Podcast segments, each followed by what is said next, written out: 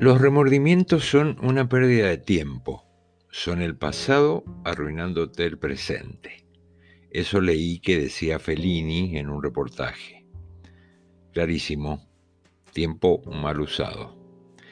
¿Y cómo expresamos el remordimiento? En subjuntivo. Si yo hubiera o hubiese tal cosa. ¿No te duele el tímpano cuando escuchas en la radio o la tele que el locutor dice si yo habría o si yo iría? No debería enseñarse, pienso, ese tiempo verbal en las escuelas porque como uno verbaliza, piensa. Aldous Huxley estuvo tentado de corregir un libro suyo 20 años después de haberlo publicado. En el prólogo dice, el remordimiento es un sentimiento sumamente indeseable. Si has obrado mal, arrepiéntete, enmienda tus yerros en lo posible y esfuérzate por comportarte mejor la próxima vez. Pero en ningún caso debes llevar a cabo una amorosa meditación sobre tus faltas. Revolcarse en el fango no es la mejor manera de limpiarse.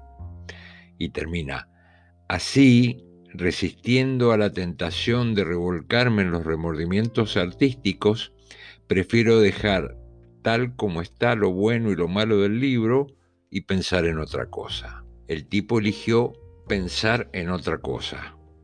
Es por ahí, ¿no?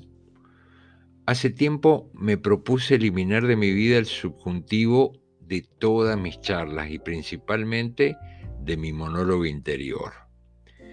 Conjugarnos la vida en subjuntivo es amargante y totalmente al pedo.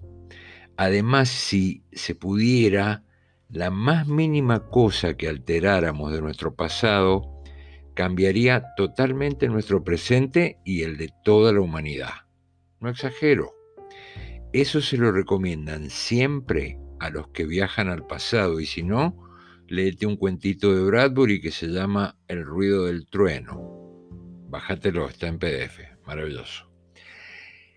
Casi todas las tardes veo a un viejito, muy viejito, sentado al sol, en la puerta de su casa con sombrerito, un espejo en el que no me quiero ver.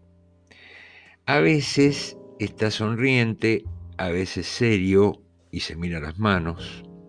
Lo primero que pienso es que ojalá que no se olviden de entrarlo. Lo segundo que me viene a la cabeza es que ojalá se haya olvidado de conjugar su vida en subjuntivo.